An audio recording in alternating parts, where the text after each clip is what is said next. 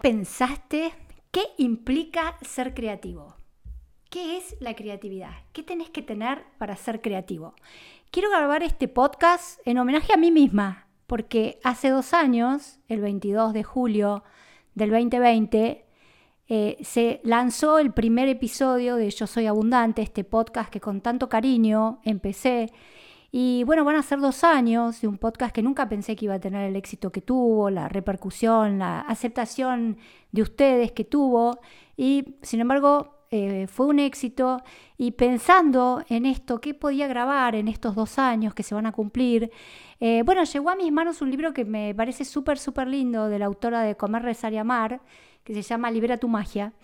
Y ahí ella cuenta un poco todas las dificultades que tiene un artista para crear, cualquiera de nosotros para crear. Y lo primero que ella habla es que esto, que la creatividad es solamente para los valientes. Vivir una vida creativa es vivir una vida de valientes, de gente que no quiere tener vidas aburridas, vidas rutinarias, quiere arriesgarse a caer en un precipicio y que quizás no hay agua. El precipicio es, te pueden tomar tu idea, les puede gustar o no. Pero lo que me pareció súper importante es que cuando ella empieza a contar un poco la historia de su propia vida, como, como hizo en Come, Reza y Ama, lo primero que ella te dice que la magia de la creatividad reside en primero enfrentar tus miedos, porque para esta autora la creatividad y el miedo van de la mano. No hay forma de que una persona creativa no tenga miedo, porque cada vez que iniciamos una idea, que empieza una idea, el miedo es a no ser aceptada. Entonces, quiero leerte la lista que ella pone, que como buena escritora talentosa me pareció súper interesante que te las lea. Eh, los miedos que vas a tener que enfrentar cuando tengas que empezar un proyecto una pareja, un emprendimiento, una inversión, abrir un negocio. Acordate que la creatividad no es solamente escribir o hacer un arte, la creatividad está en todo, una cocina distinta, una vacación que sea distinta. Entonces, eh, ella hace esta lista y te la quiero leer para que pienses en qué área tu miedo te está bloqueando, impidiendo esa creatividad que va a traer esa idea inspiradora que puede cambiar radicalmente tu vida y la vida de los otros. Entonces, eh, ¿qué miedos pueden ser? No tener talento, temor que te rechacen, te critiquen, te ridiculicen, te malinterpreten, o lo peor de todo, que nadie lo lea, que te ignoren, que nadie compre tu producto, que te ignoren temor a que no haya mercado para tu creatividad y por lo tanto no tenga mucho sentido dedicarte a ella. Temor de que lo que puedes hacer ya lo ha hecho alguien antes e inclusive lo haya hecho mejor. Todo esto, a la medida que se los voy leyendo, voy pensando todo esto que todo esto pasó a mí, pensar, uy, le gustará a la gente, me criticarán y si no me leen más. Todo esto, esto es, por eso se los leí, porque es algo que nos pasa a todos. Eh, por eso está bueno que lo pensemos juntos. Temor a que todo el mundo lo haya eh, hecho, como decía antes, eh, lo haya hecho alguien, pero alguien que lo haya hecho mucho mejor de lo que yo lo estoy haciendo ahora. Temor a que alguien te robe las ideas, así que te parecen mm, mejores tenerlas escondidas y hasta que todo no esté perfecto, no esté hiperorganizado, mejor no mostrarlas al mundo. Miren, yo estoy cansada de ver gente que tiene ideas brillantes y nunca las concreta, nunca las baja a la realidad. Y después dice, pero esa idea yo la tuve, pero el tema es por qué no la concretaste, eh, por qué no dijiste tus ideas para que otros te pudiéramos ayudar o dar opiniones, etc.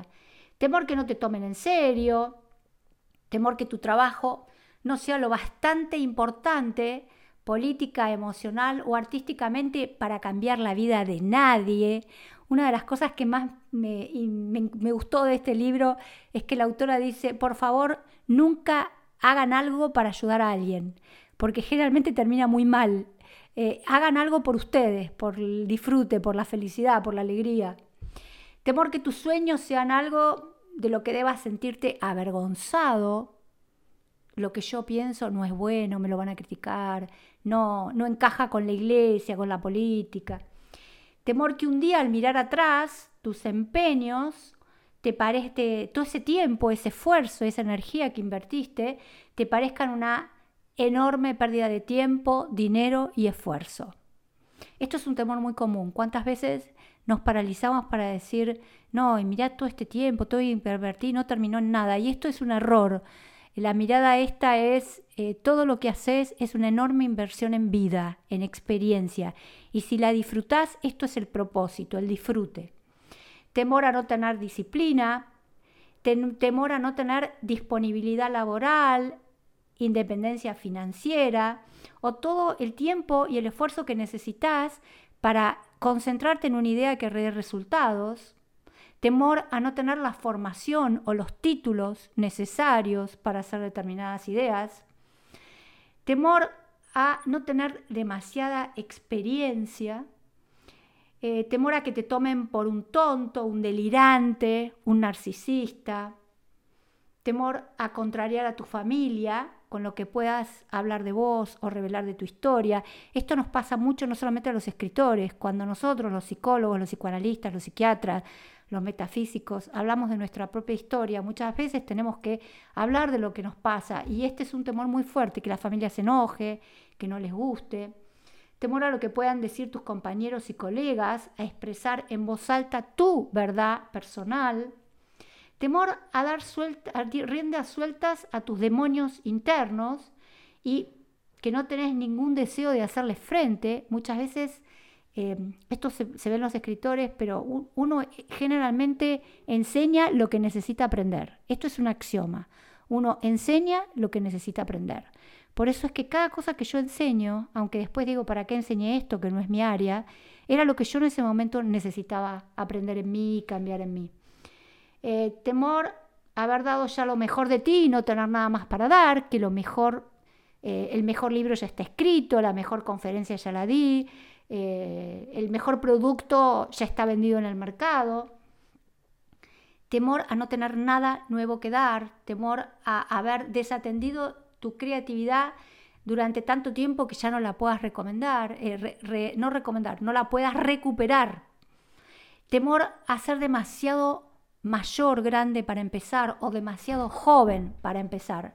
Temor eh, a que, eh, que, una vez te salió bien la vida en una área, entonces en otra no te puede ir bien. Eh, si te fue bien una vez y ya dos veces va a ser muy difícil. el temor es, acá, acá ella termina la lista de los temores, pero en la continuación del libro la, idea fundamental es que te tenés que hacer amiga del miedo, porque el miedo, la creatividad y la inspiración siempre van de la mano. No hay forma que vos empieces algo nuevo sin que el temor, el miedo, se siente al lado tuyo. Y ahí es cuando vos tenés que hablar con el miedo y decirle, está bien, sé que estás. Sé que tengo miedo a que nadie la compre, a que nadie la lea, a que me critiquen, a que nadie le guste lo que yo haga. El miedo está, pero ¿sabes qué? no te voy a dejar que toques ninguna palanca de mi vida, porque en este trayecto yo vine con una creatividad innata y esto es lo que voy a tratar de desarrollar, de desplegar. Quiero divertirme en esta experiencia fantástica que es la vida día a día. Y no me importa si soy la escritora más genial, no me importa si no soy una escritora que le escribe un libro de Comer, Reza, Llama, no me importa si no soy la persona más famosa que dicta cursos sobre abundancia en el mundo, no me importa. Lo que me importa es que mientras lo hago, mientras grabo un podcast, hoy a dos años del cumplimiento de mi primer podcast, mientras grabo el podcast, soy feliz. Mientras grabo el podcast, aprendo. Mientras aprendo, le comunico a la gente. Y si lo toman, felicidad plena. Y si no, Cecilia, durante ese tiempo que grabó eh, en homenaje a sus dos años del podcast, fue feliz. Y eso es lo único, lo más importante. Atrévete a explorar tu creatividad, tené valor, sentite enormemente dichosa de que este día lo usaste para hacer algo que disfrutaste, que te sentiste viva, que te sentiste renacida. Y no importa si en tu mochila tenés cientos de fracasos, cientos de rechazos, cientos de crítica.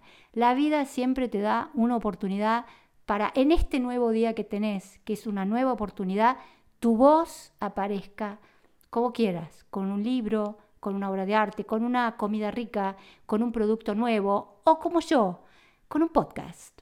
Un beso muy grande para todos.